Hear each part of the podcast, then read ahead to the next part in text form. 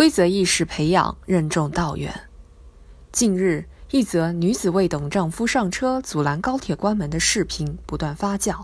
视频显示，在由合肥开往广州南的 G 幺七四七四高铁列车上，一女子以等老公为名，用身体强行阻挡车门关闭，并提出让检票员放行等要求。近四分钟的拉扯，让不少网友表示气炸了，也不禁为行车安全揪心。太自私了，包车了吗？拉入黑名单吧。尽管事件并未造成列车的进一步晚点，但该女子的行为还是受到了网友的一致谴责。不少人更是给出事件的最优解。要么劝阻乘客赶不上高铁，迅速改签下一趟；要么列车乘警迅速采取强制措施，保证优先发车。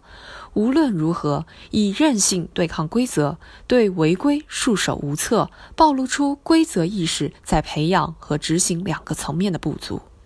举不正，不可为方；规不正，不可为圆。一个人对规则的漠视，往往会付出高昂的代价。八达岭老虎伤人事件中，当事人无视园区警示和工作人员提醒，导致悲剧发生。八旬老太为了祈福，向飞机发动车扔硬币，致航班延误，令人后怕。同这些人一样，拦高铁的女子为了一己之私绑架全车乘客的做法，都存在侥幸心理。在一个约定俗成的规则社会，总有一些人觉得遵守规则就是吃亏，只有到了生死一瞬的时候，才打心底里生出对规则的敬畏。身为父母，在孩子眼里当言传身教；身为教师，在学生面前当做表率。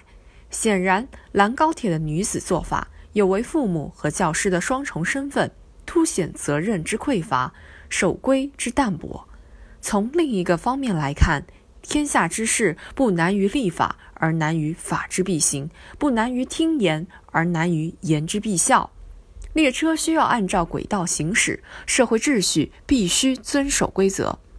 某种意义上来说，列车车厢构成了一个微型社会，将个人凌驾于公共秩序之上，就逾越了权力的边界，构成了对公共利益的侵犯。面对违规之举，法律也要有尖利的牙齿。我们固然提倡执法要有温度，但对待越轨的行为更要有力度，绝不能止于批评教育，更不能畏手畏脚。进一步来说，党的十九大报告提出，要在本世纪中叶建成富强、民主、文明、和谐、美丽的社会主义现代化强国。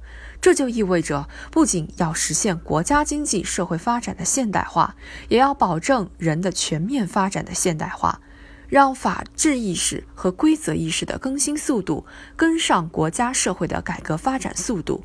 让社会治理水平满足人们的公共生活需要，这是现代化目标的应有之义。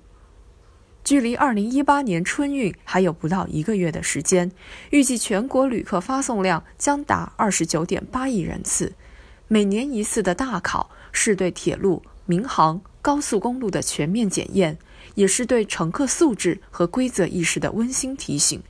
维护一个安全、有序、文明、祥和的旅行环境，是每一名乘客的权利和义务；而营造一个法治理念至上、规则意识先行的公共生活，又何尝不是每一个社会成员的共同使命？